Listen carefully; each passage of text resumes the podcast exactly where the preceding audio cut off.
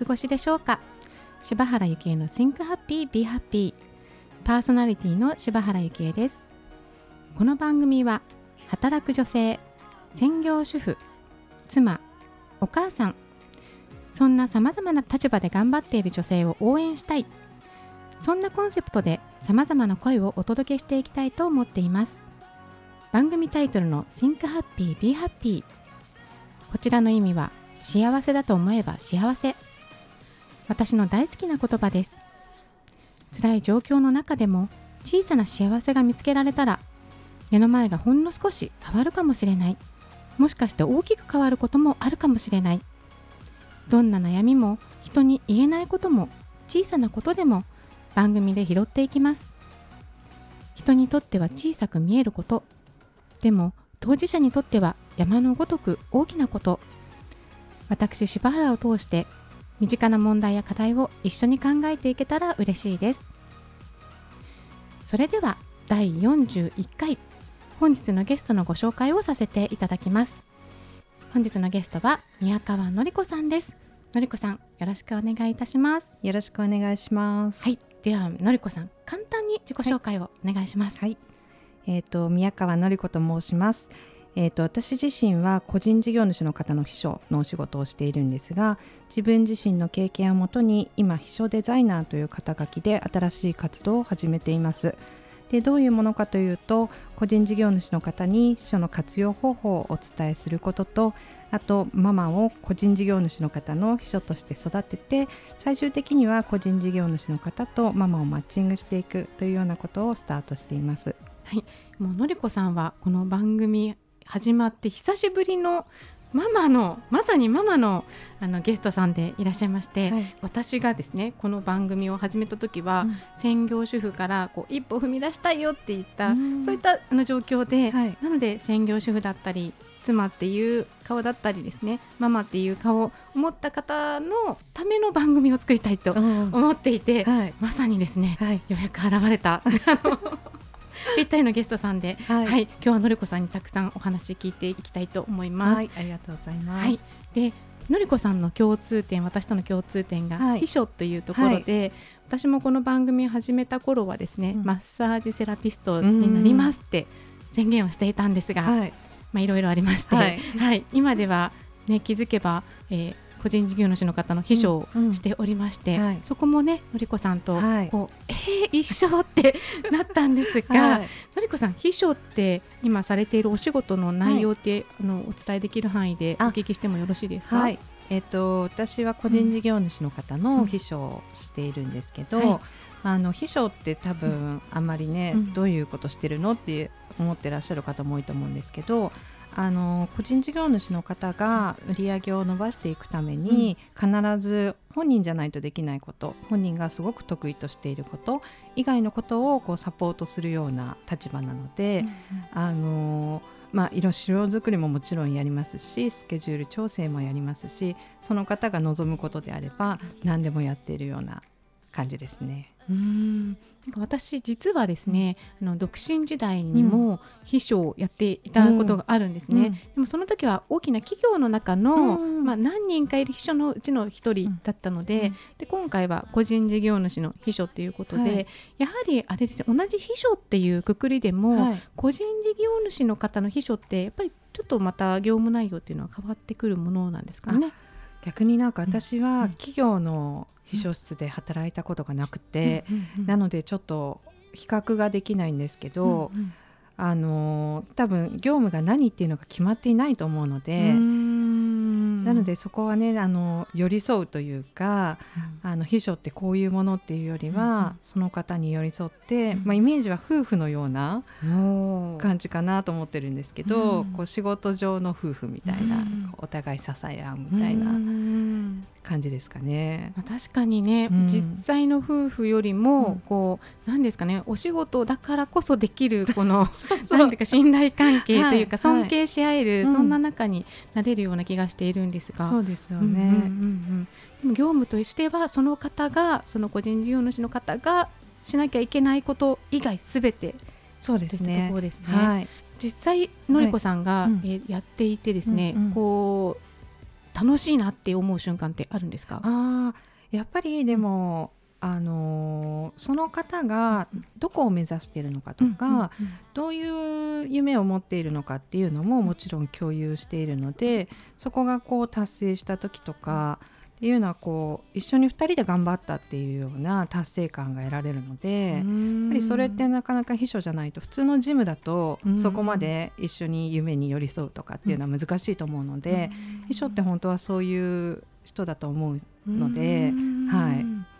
それこそ本当にパートナーっていうことですね。そうですねじゃその個人事業主の方のビジネスのパートナーとして、うん、そのママが向いているというふうに、のりこさんが思われる理由って何かあるんですか？これも、うん、あの私の経験からなんですけど、例えば同じ個人事業主の方に秘書さんがついても、すぐ辞めてしまう方と続く方がいて、その違いって何なんだろうってある時思ったんですよね。でその時にあ続いてる人たちってママたちだっていうことに気づいてでなんでなんだろうって考えたらあの個人事業主の方って1人でお仕事されているので、うん、いろんなこうストレスとかを抱えていて、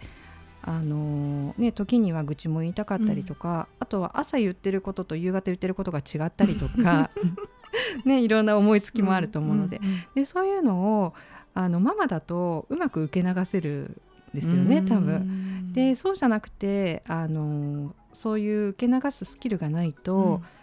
朝言ってたことと違うのにとか、うんうん、なんかねそういったこんな愚痴聞かされたみたいなことが、結構ストレスになってそれがストレスでやめちゃう人っていうのを何人か見てきたんですよね。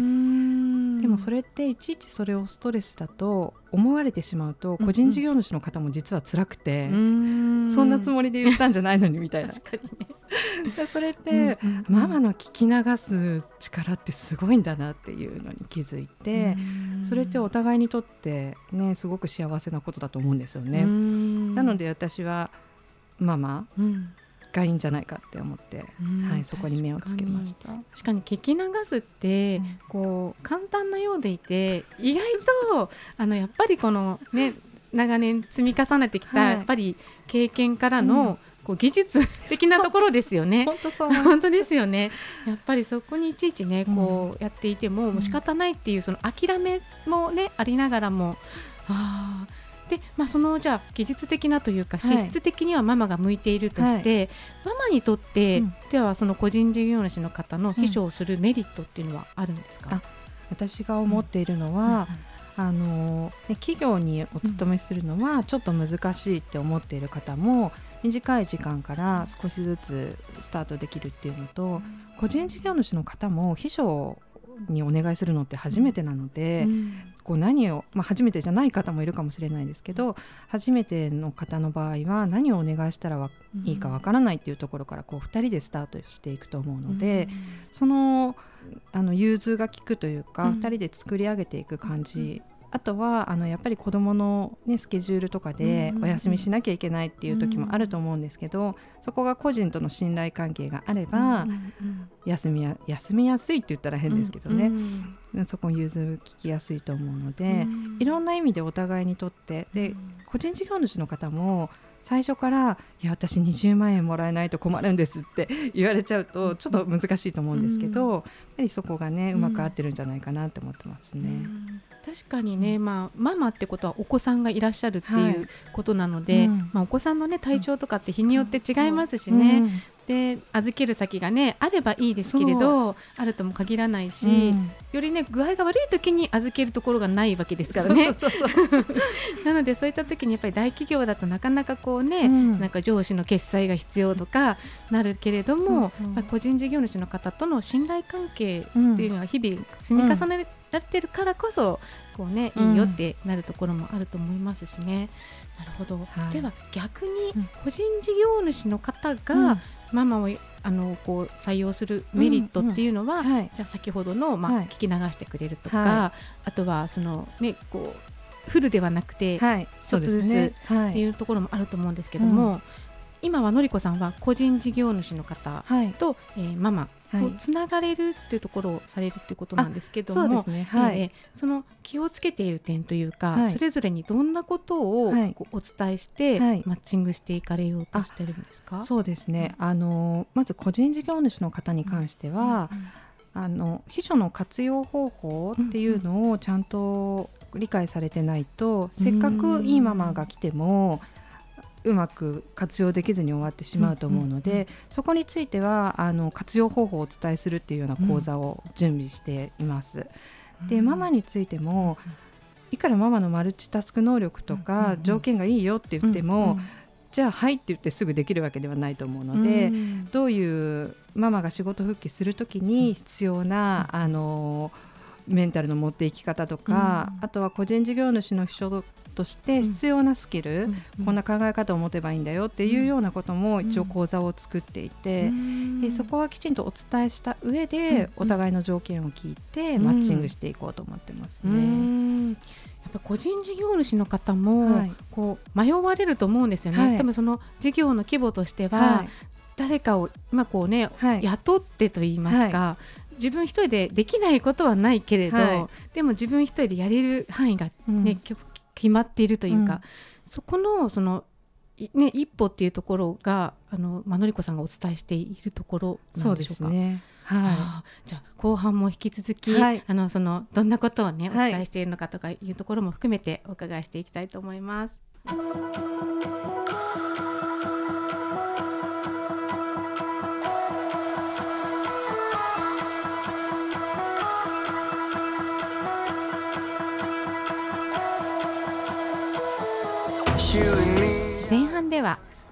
個人事業主の方とママの能力ですね。これをマッチングされていくというのりこさんに。ではどんなことをお伝えしてマッチングをされていくのかっていうところをお聞きしていたんですけれども、はい、えー、個人事業主の方にはママをどのように活用されていくようなことをお伝えされているんですかね。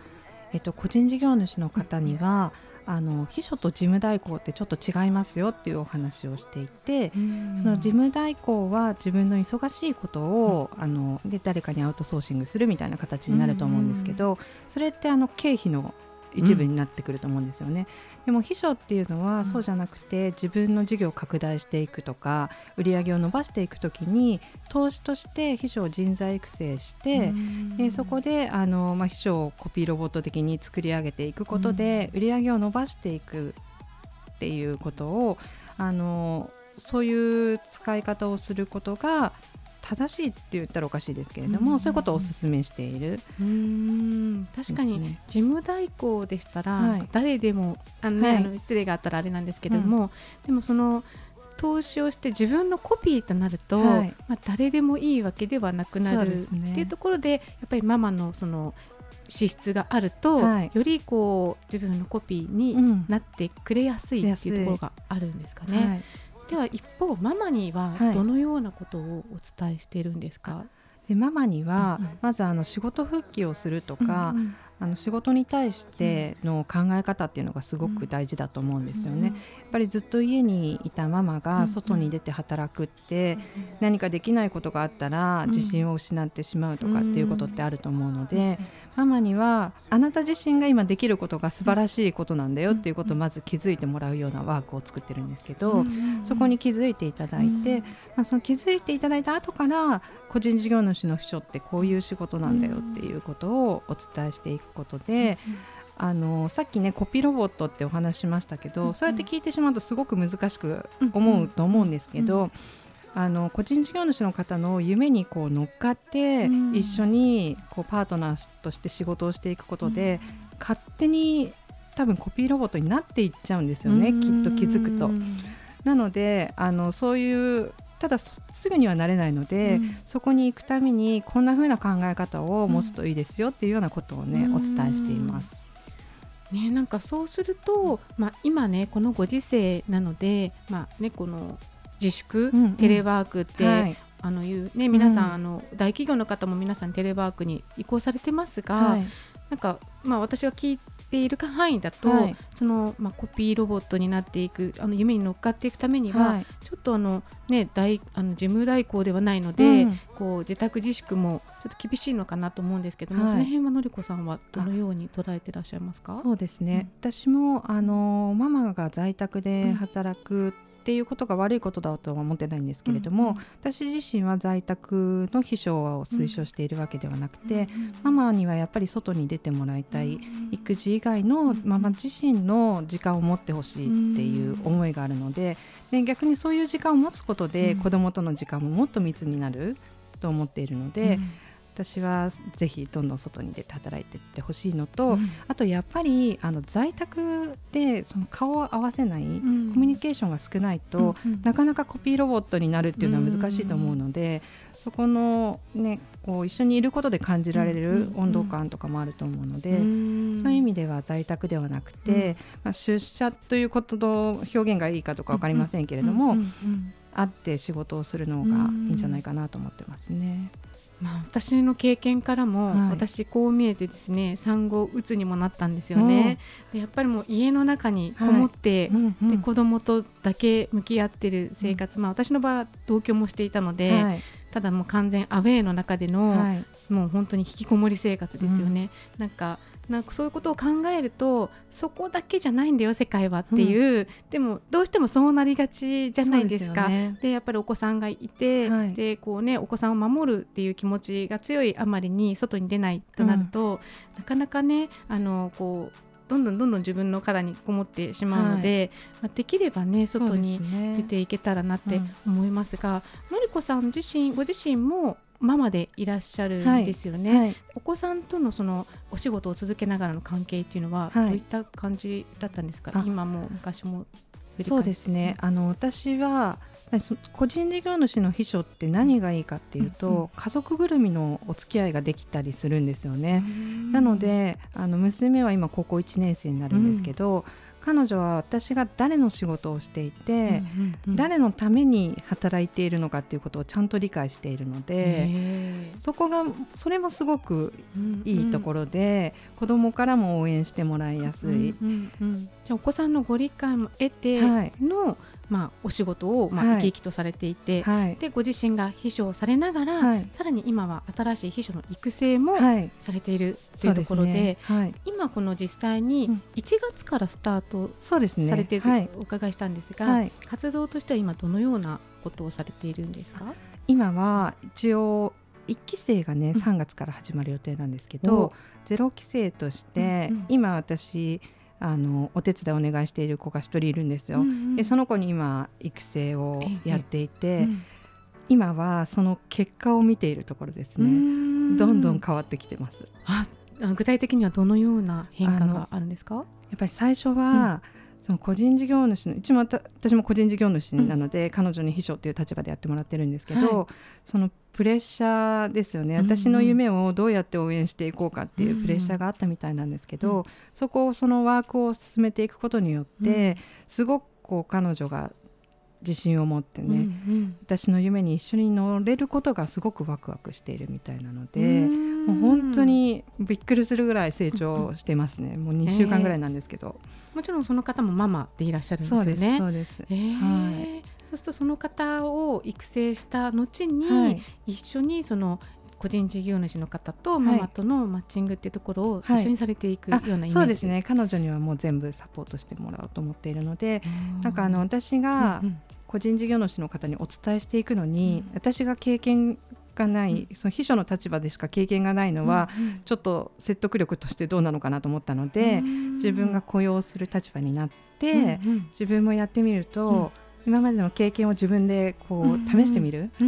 で結果が出れば私が思ってたこと間違ってないかなっていう証明になるかなと思って、うん、今それを彼女でやってますね。で今手応えを感じていると感じてますね。いったところなんですね。はい、でのりこさんは割とこの個人事業主の方とのつながりはあるっていうふうなことなんですが、はいはい、一方ママの方のあのこうなりたいっていう方に向けては、どのような活動をされていらっしゃるんでしょうか？私自身が、あのママと今まであまりつながってきてないので、うんうん、ママのコミュニティと直接つながっているということがないので、うん、あの知り合いのママのコミュニティを持っている方に、うん、あの活動を伝えていただいたり、うん、あとはあのママが集まるレストランとか、あの役所とか、そういうところにチラシを置かせていただくっていうような、あのちょっと地道に、あの活動していこうかなと思ってますね。でまずはのりこさんのそのまあこう講義なりを受けていただいて、はい、まあ、秘書っていいなって思ってい。ただけたら、はい、その先にこう個人事業主の方とのマッチングっていった流れでよろしいんでしょうか、ね、はい、うん、でもなんか本当に、まあね、いろんなお仕事さまざまありますけれど、まあ、お話聞けば聞くほど、はい、なんか本当にママにとっては働きやすいのかなと、うん、私個人的にはすごく思いますので、うんはい、ねのりこさんのお仕事がこうさらにねこう世の中にというかね、はい、もう普及していけば家庭の中にね、はい、眠っていらっしゃる、うん、こう過去の私のような あの一人で悶々としているような、はい、こうママたちが、うん、こうね一人一人こう旅立っていけばね、うん、お互いにこうねウィンウィンな世界になっていきますよね。うん、なんかあのこの番組ではですね、はい、私がこの番組始めた時にですね、はい、それこそ一歩が踏み出せなくて踏み出せなくて、うんうん、ようやく踏み出したっていうところからですね、はい、番組の最後に、うん、あのすでにこう一歩踏み出した方から、これから踏み出したいと思っている方へメッセージをいただいているんですが、のりこさんからそんな方へメッセージをお願いします。はいえーと、多分子供のためとか誰かのためっていうことで我慢してるママっていっぱいいると思うんですけど実はママが生き生きと働くことが子供のためになるっていうことをこう知っていただいて、うんうん、ぜひ生き生きと働いていただきたいなと思ってます。いや本当にその通りで私もつい最近 子供に言われたんですよね。はい、なんかあのママがね、うん、キラキラ輝いて忙しくしてくれてるのは本当に嬉しいよって言われて、えー、そうなんかだから逆に子供のためって言って、うん、こう引きこもって、暗い顔してるのって、うん、子供にとっても迷惑なんだと思って あなたのためにって言ってるけど、いやせ、ね、私のせいにしないでっていうところだなと思っているので、うんはい、なんか子どもたちのためにもねママがやっぱり輝くってすごく大事なことですよね。はい、はい、ありがとうございます。ではこの今日ののりこさんのお話聞いて、はい、いや私も今ねいろんなお仕事してるかもしれないけど、私もこの秘書っていうお仕事やってみたいなって思われた方って、どうしたらのりこさんとつながることができるんでしょうか？はい、えっ、ー、と私はフェイスブックとインスタグラムで、あの宮川のりこで、あのフルネームで出ているので、そこでつながっていただければ大丈夫です。はい、はい、さんあの宮。お宮の宮に三本側に、辞典の点に子供の子。はい、はい、ではちょっとでも秘書っていいなやってみたいなと思った方はまずのりこさんにご連絡していただけたらと思いますしまた個人事業主の方でもねママをぜひ、うん、あの自分のコピーロボットに、はい、なってほしいっていう方はですね、はい、ぜひのりこさんにご連絡いただきたいと思います。はい。はい、ではのりこさん今日は貴重なお話をありがとうございました。本日のゲストは宮川のりこさんでした。あっという間にエンディングの時間となりました。柴原幸恵の Think Happy Be Happy この番組は毎月1日に配信しております。ぜひお楽しみに聞いていただけたらと思いますまた番組へのご意見ご感想もお待ちしています。info アットマーク言葉リスター .com 言葉リスタは KOTOBARISTA こちらまでお寄せください。それではまた次回お会いしましょう。柴原幸恵でした。